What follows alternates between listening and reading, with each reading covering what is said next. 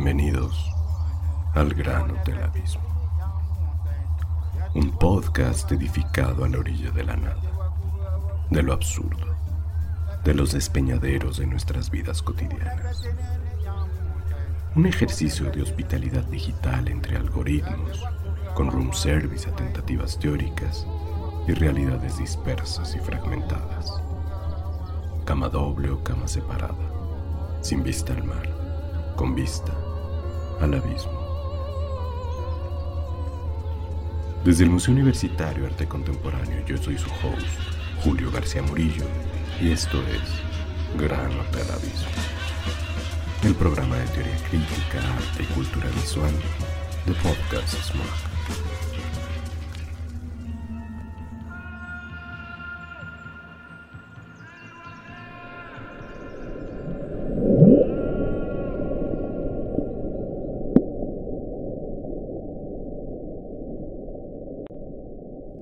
Hace años se clausuraron las viejas tuberías que lanzaban desechos humanos al mar que golpea los acantilados del Gran Hotel Abismo.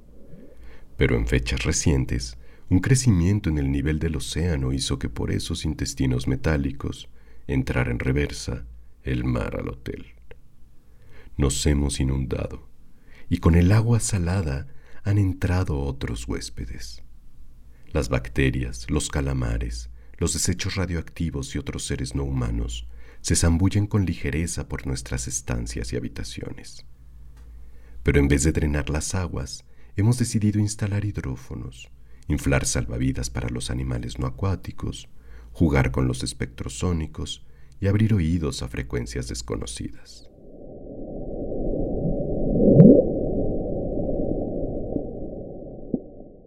Y hoy nos obsesiona una de esas raras especies marinas. Silenciosa para el oído humano, los dispositivos la detectan en todas las coordenadas sónicas del hotel. Ahí está. ¿La escuchan? Es un huésped acuático y sonoro.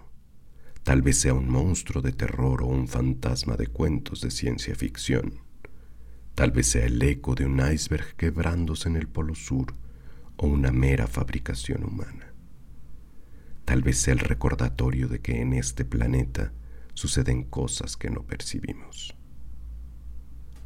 En Relatos de Frecuencias Desconocidas, segundo episodio de nuestro dossier Reliquias del Antropoceno, entrevistamos a Sam Simon, Eloisa Travalini y Pablo José Ramírez, fundadores de la plataforma digital de culturas no occidentales, Infrasónica. Lanzada apenas el año pasado, sus exploraciones incluyen archivos de artistas experimentales de sonido y visuales, así como reflexiones teóricas de pensamiento contemporáneo. Agradecemos el préstamo de fragmentos sonoros de los creadores Raven Chacón, Noé Martínez, Lorenzo Ayapán en diálogo con Patricia Domínguez, Nicole Ullier y José Pérez de Arce. Este episodio forma parte del programa México 500 de la UNAM y es una colaboración con Infrasónica. Su carácter es multilingüe. En el programa deambulan lenguas diversas como el español, el inglés, el italiano y el náhuatl contemporáneo.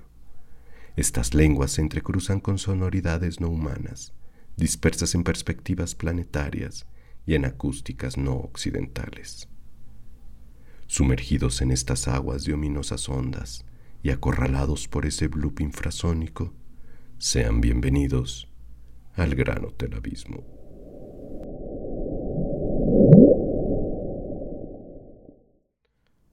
Eloísa, Pablo, Sam, muchas gracias por acompañarnos. Espero que las instalaciones de este hotel inundado y tomado por entidades sonoras sean de su agrado como saben, un bloop ha simbrado las estructuras del hotel y yo creo que nadie mejor que ustedes, que ya lo conocen, eh, van a ser los mejores para poder ayudarnos al menos a darle de nuevo un nombre, a explicarnos su extraño nombre como Bloop. Pero en primer lugar quisiera saber cómo están y desde dónde están, dónde los, desde dónde los escuchamos. Él es Sam desde Barcelona. Bueno, bien, gracias. Pues yo estoy actualmente en Barcelona, donde vivo. Ha sido como bien sabes, un año un poco raro. Acá tenemos, teníamos una cuarentena un poco estricto. Por algunos como tres meses no podíamos salir por la calle ni para hacer nada, para hacer las compras y nada más.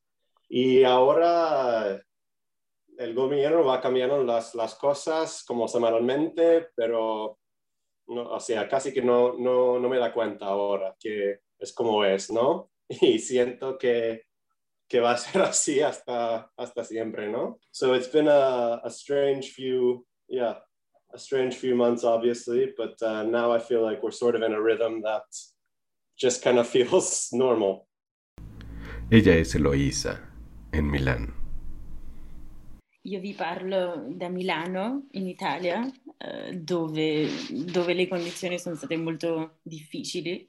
Per me eh, il mio il mio lavoro mi fa uscire, posso, sono in ufficio, sono in galleria tutto il tempo, ma ciò che c'è fuori, ciò che c'è intorno al lavoro è totalmente sospeso, ovvero eh, tutta la vita sociale, la vita familiare è totalmente davvero sospesa. E quindi è come se fosse una vita uh, parallela. especially working day by day with uh, international uh, artists and, and, realities, this is even more uh, a sort of a suspended moment in time uh, where nothing aligns, uh, nobody's timing aligns, nobody's lives align. So it's been quite strange to live off of this separation of things. Él es Pablo, desde Ámsterdam. Y bueno, yo diría que mm, Eh, en mi caso, pues eso, yo estoy entre Guatemala y Ámsterdam y la pandemia la he pasado también así, ¿verdad? Una buena parte la pasé en Guatemala, eh, en casa de mi madre, eh, varios meses, ¿no? la pandemia me agarró justo en una visita que tenía con ella y, y, estuve por allá.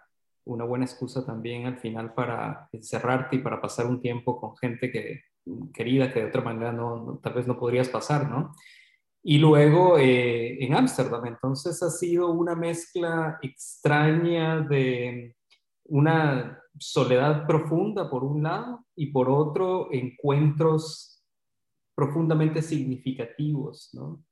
Entonces, eh, eh, esas dos, creo que esas dos cosas han sido lo que, lo que me ha atravesado en los últimos, en el último año, ¿no? Y, y bueno, el tiempo se va convirtiendo un poco, se va haciendo más abstracto, ¿verdad? y, y pasa de una manera distinta, ¿no? Entonces, eh, aprendiendo un poco a vivirlo, ¿verdad? Y a, y a surfear como estos tiempos eh, eh, lentos, pero a la vez llenos de, de, de, emociones nuevas, ¿no? Pablo, definitivamente creo que tocas algo fundamental, desde esta lentitud, desde esta transfiguración del tiempo en momentos de pandemia, pues aparece infrasónica. Y definitivamente ustedes ya estaban tramando algo, eh, pero el momento en el que se lanza el proyecto es justo en los meses iniciales de la pandemia, por ahí de probablemente abril del 2020. Entonces la, la pregunta sobre Infrasónica y sus inicios creo que es fundamental. ¿Cómo empezó el proyecto? ¿Y cuáles eran las búsquedas que ustedes tenían de manera clara ubicadas, bien situadas? Por un lado, la intención y el objetivo de llamar el proyecto a partir de una noción proveniente de la ciencia, pero por otro lado un giro que le daban a esta noción a partir de eh, una clara exploración sonora de culturas no occidentales. El proyecto de Infrasónica empezó, se empezó a gestar junto con Eloísa y Sam en Londres hace ya algunos años. Fue un proyecto de cocimiento lento de, conversaciones, de, muchas ideas, ¿no? Eh, mucho brainstorming. Eh, yo diría que dos preguntas guiaron el desarrollo de Infrasónica. Una era, ¿cómo generamos un proyecto editorial que no privilegie lo discursivo, sino que privilegie la experiencia sonora, ¿no? ¿Qué significa en este momento pensar en un proyecto editorial sónico? Y la segunda era, ¿por qué un proyecto eh, que se relaciona con las culturas no occidentales, con las culturas sonoras no occidentales. Tenemos claro que nos interesa teorizar, pensar, generar sensibilidades, nuevas sensibilidades desde lo sonoro, ¿no? Thinking of how we conceived the project, but also exactly as you say, how Infrasonica's acts and operates and infrasonic agency in weaving this sort of we call them planetary more than transnational more than global but this way of uh, weaving conversations and exchanges and common building of content which are our outcomes but really relationships as felt we've made them feel completely uh, but remote sort of the opposite of remote to me. And the agency of sound in a way builds on that or has a, a very very specific power to it in a way and it is really a mean to and a tool to discover and research through and, and open conversations that would not be able to be open in a, in a discursive way through only writing and through or through the visual really. What sticks out to me is first off none of us have any type of scientific or physics background at all. So the use of these kind of technical terms is sort of playful, sort of ironic, but as is true with the waves, uh, they absolutely guide our kind of editorial principles. And I think they actually help in a certain way to kind of define internally, especially what we're trying to do as a, as a project. I guess infrasound is, is anything that's below 20 hertz. That makes it so human ears can't pick up that sound, even though it's generating sound waves, we can't actually hear it. And so that drove a lot of our first current editorial line with the idea being that there are sonic communities and cultures and sounds that are existing in the world and operating all around us, but we lack the tools to, to listen, essentially. Una cuestión creo yo que guió la, la idea de lo que es eh, infrasónica, que es el infrasonido, es el statement de que nuestros sentidos están colonizados y que usualmente dependemos de manera exagerada en una especie de, ¿qué te digo?, de traducción, ¿verdad?, cognitiva a partir de lo que vemos y de lo que escuchamos. Todos vemos y escuchamos y percibimos cosas de manera distinta, pero de alguna manera todos lo hacemos de manera similar, ¿no? Entonces, una de las cuestiones que a mí me parecía interesante con el infrasonido es que el hecho de que no percibamos, que no escuchemos algo, no niega su propia existencia. Y eso es algo arraigado en las culturas eh, indígenas, ¿no? Entonces, eh, el infrasonido es eso, ¿no? El infrasonido es eso, es la pregunta tal vez de cómo es que nos acercamos a un mundo que todavía no entendemos del todo, ¿verdad? Y, y qué herramientas usamos para eso. I think the first thing that came to mind or that really, really impressed me is this dimension of invisibility that the infrasound and its frequencies have which escape first of all the human in, in a way that we can barely conceive.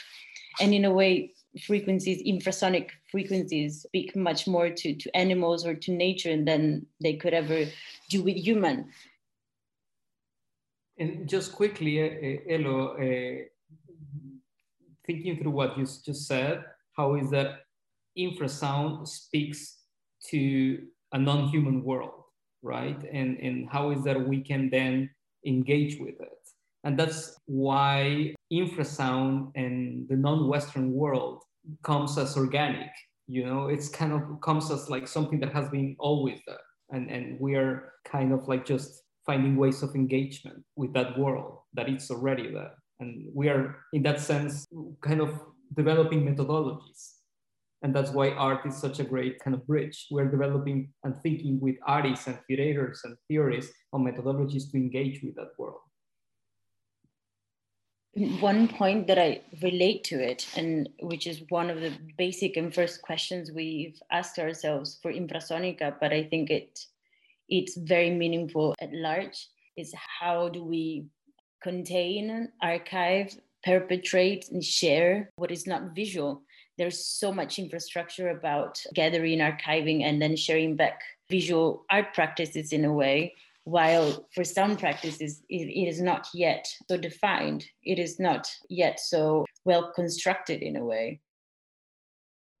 Los humanos registran sonidos con frecuencias entre 20 y 20 mil Hz. A continuación desplegamos la escala audible.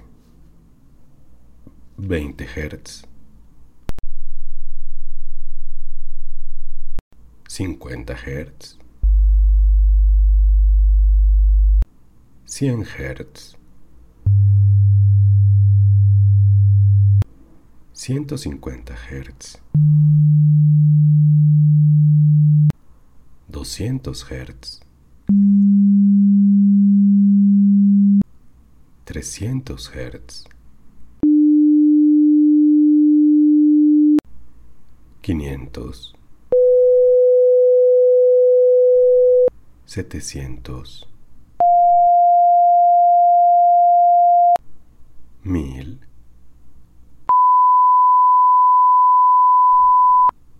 quinientos, dos mil, tres mil, cuatro mil, ocho mil, diez mil hertz,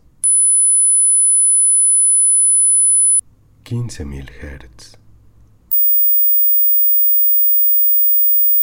veinte mil hertz.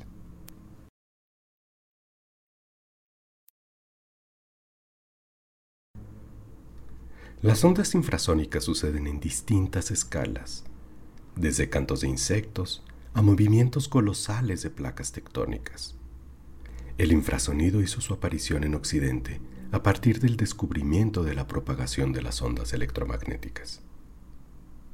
Las primeras tres waves de infrasónica exploraron la noción de realismo sónico como esa realidad sonora que atraviesa el mundo pero que no podemos escuchar. Y en el fondo tal vez no lo podemos escuchar porque crecimos con paradigmas occidentales. Entonces, eh, el realismo sónico, sonic realism, fue nuestra manera de pensar el mundo de los sonidos más allá de lo audible, ¿no?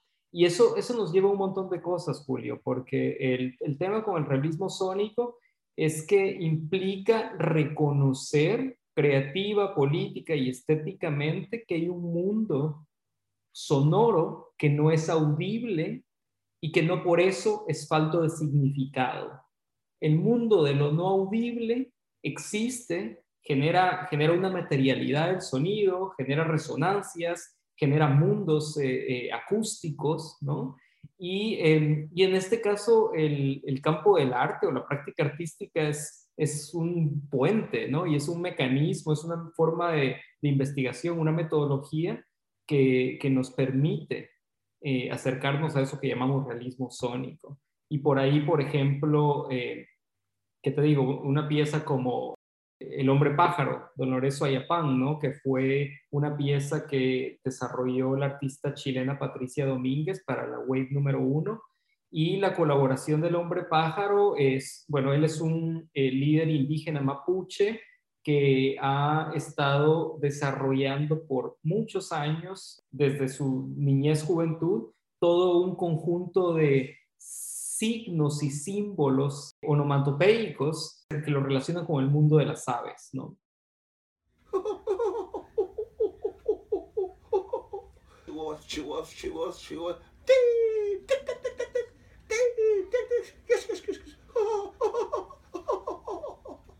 go, go, go, go, go. go! I, I can't, I can't. Touch you, touch you, touch you, touch you, touch you, touch you. Oh, oh.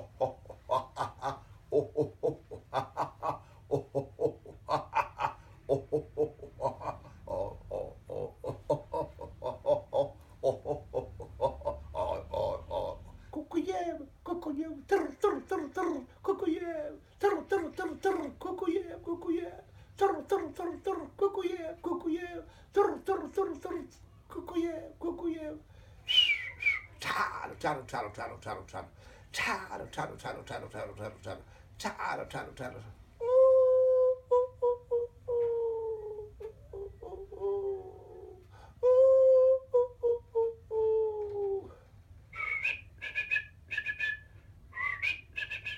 Check, check, check, check, check, check, check.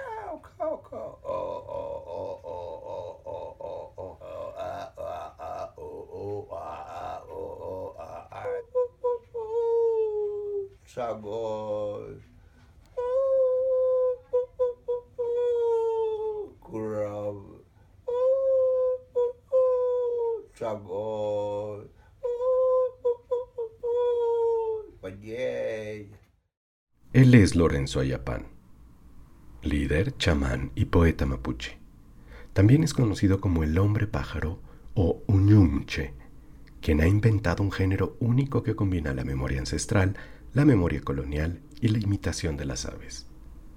Lorenzo dice que ningún pájaro canta por cantar. No hablan, pero transmiten señales, mensajes para comprender los cambios que tienen lugar en el ecosistema. Algunas aves advierten sobre las visitas que se acercan, otras anuncian si la pesca fue abundante o no, sobre las damas que se vayan en el río o sobre los terremotos que se acercan. En esta colaboración encontramos una selección del canto de pájaros de Lorenzo Ayapán basada en un diálogo con la artista Patricia Domínguez. Puedes escucharlo en la Wave número 1 en infrasónica.org. Entonces, vos ves como Lorenzo ha estado escuchando y a partir de eso registrando diferentes formas de comunicación lingüística de alguna manera que le informan de eventos que suceden en toda el área, digamos, en la que él vive, ¿no? Entonces, ese es uno de los ejemplos y así como ese, algunas cuestiones acercamientos más teóricos como Karen Barad, que tenemos un ensayo eh, que se llama The Measure of Nothingness, Infinity, Virtuality and Justice. Y bueno, Karen Barad piensa un poco la, la idea de, del nothingness desde, de nuevo, desde su potencialidad, ¿no? Desde su significado. ¿Cómo es que la nada tiene significado? Y por ahí, entonces, es, todas estas contribuciones van alimentando la idea del realismo sónico, ¿no? Como fenómeno sonoro y social, el bloop fue un elemento que atravesó las reflexiones sobre el realismo sónico. Su historia es singular. En 1997, dos hidrófonos en el Océano Pacífico detectaron un sonido poco familiar. Científicos norteamericanos rastrearon el sonido en un punto ubicado a 2.000 kilómetros de la costa chilena, a la mitad del océano. Aunque los dos hidrófonos estaban separados por 5.000 kilómetros, ambos registraron la misma información. Sea lo que sea que haya producido el sonido, era suficientemente grande como para proyectarlo a una distancia inmensa, mucho más fuerte de lo que lo proyectan las ballenas azules, el mamífero más grande del planeta. Ahora sabemos que las vibraciones del bloop produjeron ondas de sonido a nivel infrasónico, indetectable para los oídos humanos. A pesar de su magnitud, el suceso no hubiera sido audible sin el uso de un equipo especializado. El sonido duró apenas un minuto y nunca se volvió a escuchar. Una vez que se aceleró su velocidad 16 veces, fue nombrado por los expertos como bloop, debido a su cualidad onomatopéyica.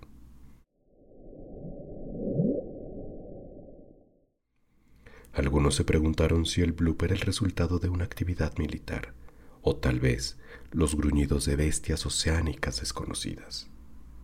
Otros especularon que el sonido probaba la existencia de sirenas, o que la ciudad ficticia de R'lyeh era real y que los hidrófonos habían registrado el llamado de Cthulhu, un monstruo de dimensiones colosales inventado o descubierto por el escritor de terror y ciencia ficción norteamericano H.P. Lovecraft. Actually, the bloop was one of the things that sort of made me feel as if the project was a bit more accessible, right? It's this, on the one hand, very tangible sort of scientific, you know, just certainly discovered scientifically phenomenon.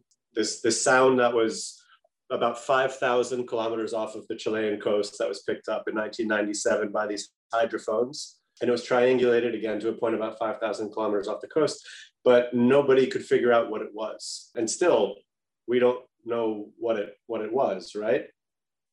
Y sí, el book fue algo que que fue un poco como un metáforo para nosotros, como pensando en un poco como un mascot, como de el Bloop nos acompañaba como por todas las conversaciones, teorías que, que, que hicimos durante la formación del proyecto. Así que pensando en, en sonic realism o realismo sonoro. ¿Es realism sonoro? ¿Cómo es en español? Sí. Em, pensando en realism uff, realismo sonoro. and so this idea that we could appreciate something that we didn't necessarily understand became central to the idea for me um, of what Infrasonica was ultimately going to be. How can you create a project that you yourself are not completely in command of? And so the Bloop sort of, for you know, personally represented this idea that, okay, we're we're off, as Pablo said, kind of using sonic realism as this guiding light to try to to be a part of the conversation that ultimately brings these other sounds or cultures or ideas yeah into the public light. To me come together to an idea of measure or so to say the impossibility of measuring. And again the, the point about the bloop is that yeah no human instrument was actually able to measure it. it was able to sort of detect it but not really be able to measure it. And it is through measure of whatever kind that we understand we approach reality in a way. And this is the fundamental and necessary for humanity to approach nature and to approach systemic phenomena that we cannot understand Y si pudiera solo de manera muy rápida agregar, hay dos ejemplos que creo que pueden ser importantes acá y es por un lado el bloop, pero digamos el bloop bueno, fue este sonido que se registró a partir de micrófonos que fueron dejados después de la Guerra Fría, ¿no? Cerca de las costas chilenas. Este sonido se registra gracias a la tecnología. Es un sonido, es un infrasonido, ¿no? Se registra gracias a los micrófonos y luego el registro es, ¿qué te digo?, traducido por la mente humana para entender qué es. Entonces tenés a la ciencia debatiendo con el mundo de la literatura y de los fans de H.P. Lovecraft para ver qué, qué, está pasando, qué es ese sonido tan raro. ¿Es una ballena gigante? ¿Es un eh, temblor oceánico? ¿Qué, ¿Qué, pasa, no? Entonces, lo interesante del bloop es que irrumpe como acontecimiento y de, alguna manera fractura la razón científica. Entonces, en el momento en que la razón científica se fractura, lo único que queda es la especulación. Por eso es que este movimiento casi que de culto a partir del blue sucede entre la razón científica que no podía explicar qué era ese sonido y, y el, eh, la gente, pues, que los fanáticos de H.P. Lovecraft, de esta novela que se llama The Call of Cthulhu, en donde se habla de una ciudad en donde existía este monstruo marino y justo Lovecraft describe que esa ciudad está muy cerca donde el sonido real fue registrado, ¿no? Entonces es esta conjunción de, de la ficción y la realidad a partir de algo que no es ni una cosa ni la otra.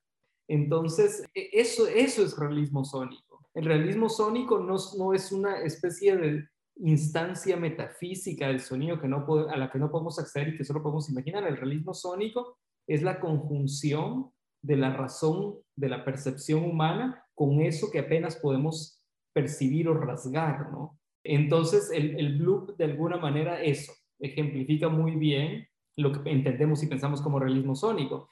Pero en el caso de otras cosas, como la pieza Raven Chacón, que coloca estas esculturas en el desierto navajo para registrar el sonido tal vez imperceptible de la arena y del aire. Y eso, de nuevo, es mediado por una forma, digamos, de intervención artística.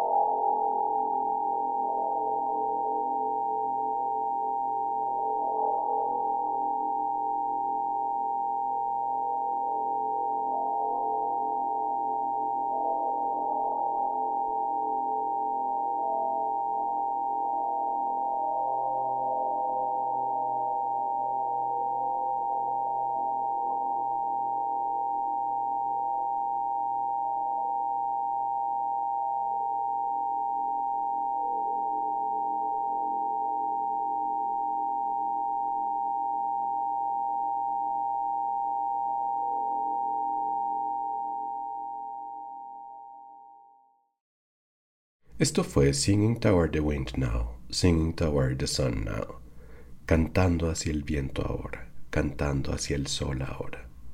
Una pieza sonora del artista, compositor y educador Raven Chacón, originario de Fort Defiance en la Nación Navajo. El sonido es producido por cuatro esculturas de acero inoxidable ubicadas en el cañón de Chelly en Arizona. Recientemente Infrasónica publicó su segunda línea editorial. Ellos le llaman a estas líneas currents, jugando con la noción de actualidad, así como de corrientes naturales. El título de esta segunda current es Materia Audible y tiene como objetivo pensar en la coyuntura de las sonoridades y su tensión con el conocimiento del mundo a través de una experiencia audible. Algo que ha estado orbitando en las conversaciones con Eloisa y con Sam es la idea de acustemology, ¿verdad? Que es un concepto iniciado por Steinfeld, que es este, uh, un antropólogo norteamericano que eh, ha fundado una especie de, una suerte de antropología del sonido a partir de su trabajo con diferentes comunidades no occidentales o indígenas en, en África, ¿no? Lo que él ha hecho es, ha sido como pensar, como proponer una contraetnografía que eh, entienda, que se acerque al mundo de lo sonoro desde la experiencia, desde el conocimiento de los pueblos indígenas. Y bueno, por ahí pensábamos, ok, entonces la acustemología o la acustemology es una forma de relacionarnos con el mundo desde lo sonoro y no desde lo visual, por decirlo de algún modo, ¿no? Si el realismo sónico era un poco lo que hablábamos antes, lo opuesto, es este mundo que no es auditivo, pero que sí genera, sí genera vibraciones, sí genera conocimiento. Eh, la acustemología es como el concepto mirroring concept.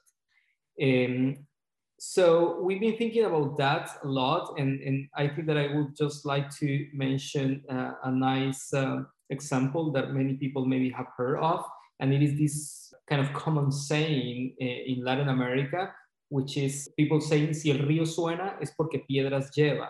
Y bueno, es, es como una línea ahí como muy común que, que creo que varios hemos escuchado ¿Y qué tiene que ver con eso? ¿Verdad? Tiene que ver con que, bueno, si hay algún tipo de sonido es porque algo está sucediendo y que por lo regular eso se relaciona con, con el chisme, ¿no? Si el río suena es porque piedras lleva. Pero llevándolo a otro lugar, si mucha gente habla de lo mismo, es porque de alguna manera algo de verdad hay en eso, ¿no? Entonces, en ese sentido, el conocimiento es relacional.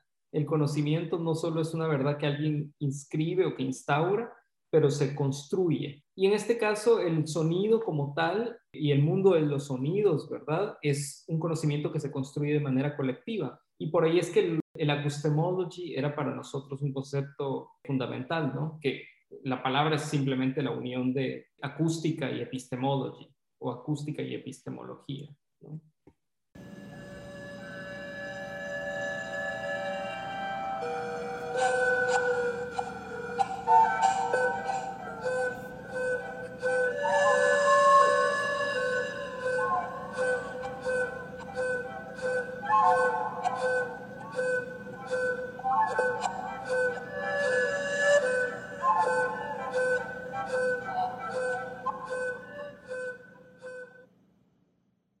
Este es un fragmento de Transducciones y sus lógicas de Nicole Lullier y José Pérez de Arce.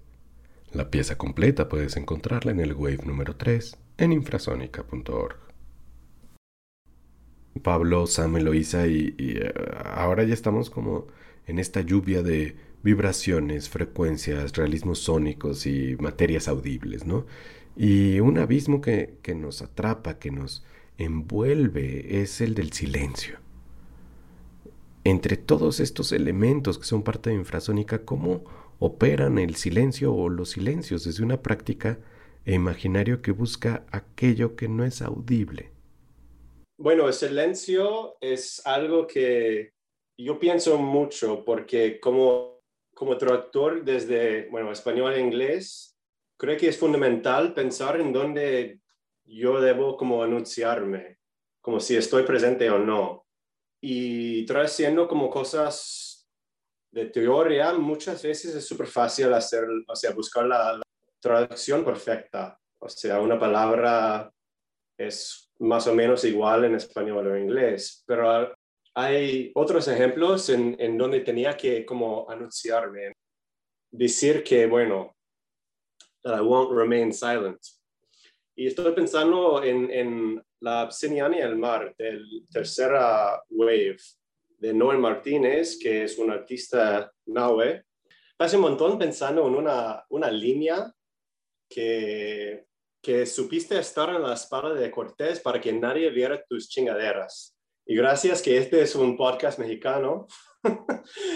y estaba pensando, bueno, seguramente que hay gente escuchando que está pensando, vale, chingaderas es, es bullshit, ¿no? O no sé, muchas cosas. Pero en ese caso tenía que pensar una manera de decirlo en una forma un poco particular, así que decidí utilizar la palabra fuckery en vez de, de bullshit para des, des, decir qué significa chingaderas, ¿no? Para traducir chingaderas.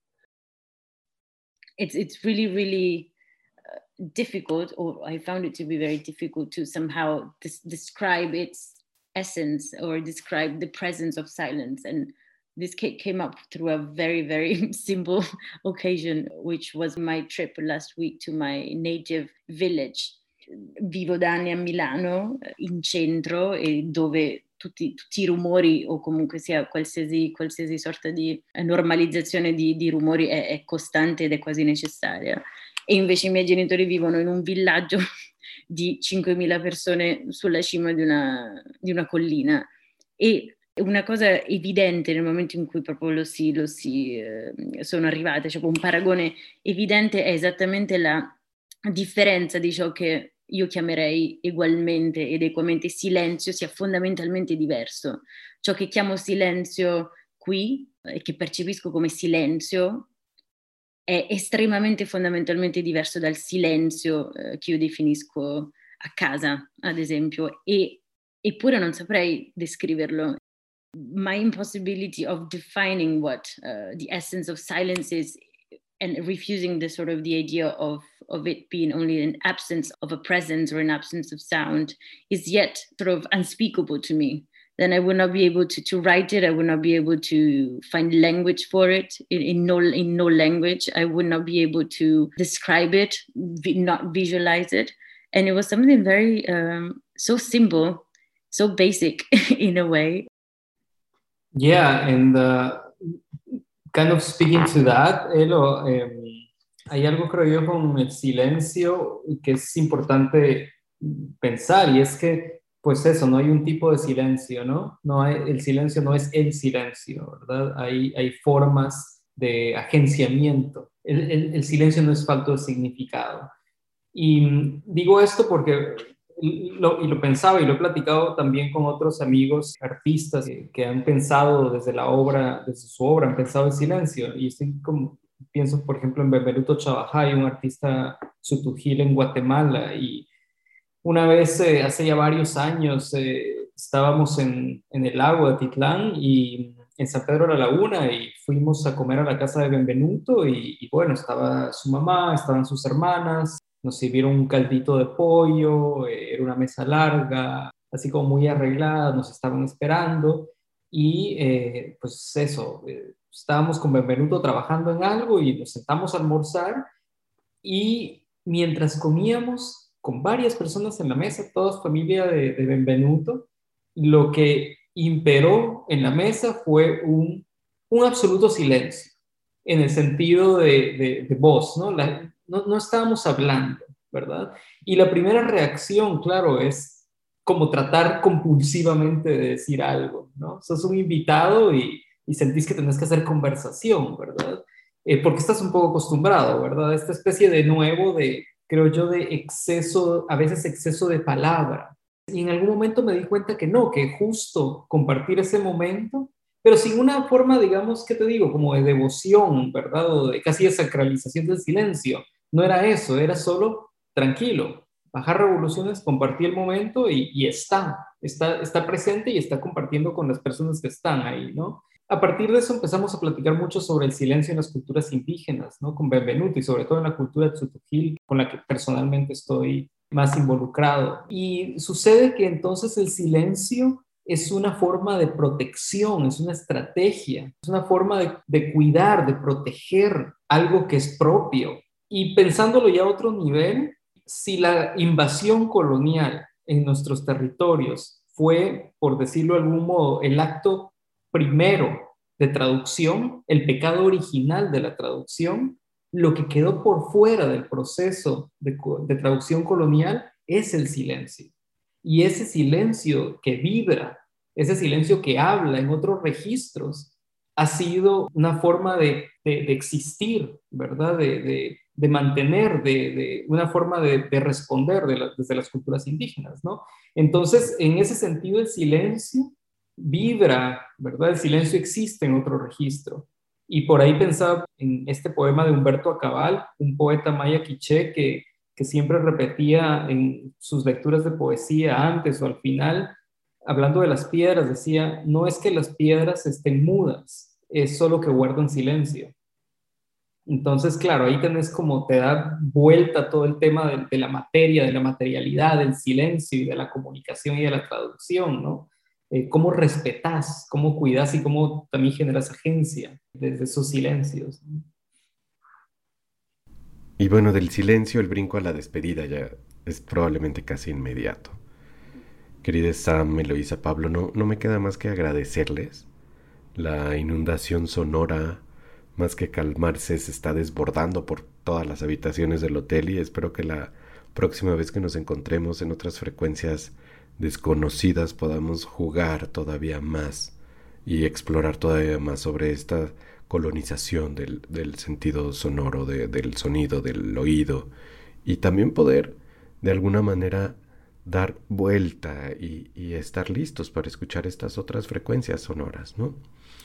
Eh, de momento no me queda más que agradecerles y dejarlos con nuestro cantinero y que sean bienvenidos de brindar con los guajolotes que andan por ahí flotando a lo largo del hotel y que definitivamente tal vez están jugando con la nueva mascota, como ustedes lo llaman, que también hemos decidido adoptarlo aquí, el Bloop. Eh, muchísimas gracias por todo y que les vaya muy bien. Bueno, pues muchísimas gracias por todo, por la invitación y la conversación y bueno, espero verles en el DF pronto, ¿no? Gracias, gracias, gracias. Muchísimas gracias, ¿eh? Fue un, un gusto hospedarnos en el, en el Gran Hotel Abismo. Hemos necesitado unas vacaciones con Sammy y con Eloísa desde hace un rato, ¿no? Y, y, esta fue la perfecta estadía. Así que bueno, seguro regresaremos para, para, para platicar un ratito con los guajolotes a la próxima. ¿eh? Gracias. Incacuali, Tanuño, Sempa, Nacalchistok, Payaya, Shiwit, Kena, Nipiaski, Muestra pal TikTok, Pacochidistrik, Mocuapoloctoc, Seyok, Nenemidistri, Kempatech, Sepa Pacochis, Sempayok, Nawi Imani. Kwatsatsaki, Ishinenemi, Pa, Aetepet, Kenkiti Asiko, Pakakawastik, Kenakia, Inkanimi, Shimatik, Kenikitistok, Planque, Napiski, Lapantidi, Pana Iseiti, Tatech, Panoka, Tasempa, Inca, Tlacaguanostri, Nistok Walistik, Tlamaniki Nepanuco, Tati, Moistitikpak, Patlantochitenik, Guayayawik, Tlaqueme, Necoscatlán, Nehuichihuayán, Netampamolón, Tillazoctich, Yayawik, Nochi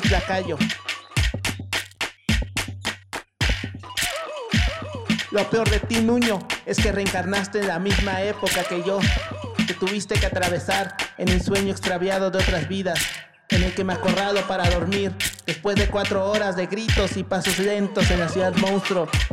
¿Cómo llegaste hasta este rincón que yo mismo no conozco? ¿Cómo estás en la región que yo tenía que descubrir en mi soledad? Te me adelantaste, eres otra vez un intruso. Estoy seguro que te acuerdas del Panucot. Te reflejaste en los dientes negros y afilados de los señores de Coscatlán, de Tampamolón, de Chihuayán. Después les ennegreciste todo el cuerpo. Te conozco, te reconozco. Tienes en la cara el mismo gesto con el que mataste al abuelo del padre. Del abuelo del abuelo, del padre del abuelo, del abuelo del padre, del abuelo del padre de mi padre. Escuchamos un fragmento de La obsidiana y el mar, del artista visual Noé Martínez, en una colaboración de composición sonora de Alberto Rubi basado en un registro de campo de Carlo Bonfilioli. Puedes escucharlo completo en el Wave 3 de Infrasónica.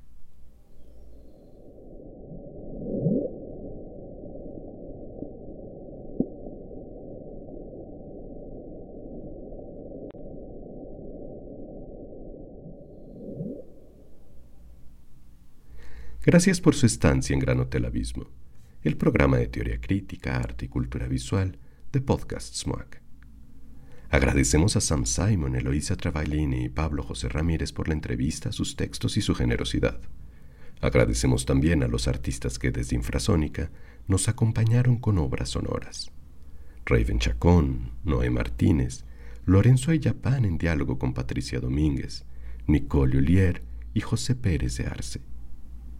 La edición de este episodio, Relatos de Frecuencias Desconocidas, estuvo a cargo de Adán González. Logística por Isabela Contreras y Alejandra Monroy. Gestión digital por Ana Cristina Sol. Edición de textos web Vanessa López y Javier Villaseñor. Investigación por Andrea de Caso y Jaime González. Producción Rifka Richter. Guión, entrevista y locución Julio García Murillo. Este episodio se realizó desde un abismo sonoro. Revisa nuestro hashtag MOAC estés. Para futuras reservaciones consulta nuestra programación en moac.unam.mx diagonal podcasts, así como en nuestras plataformas digitales. Esto fue Gran Hotel Abismo.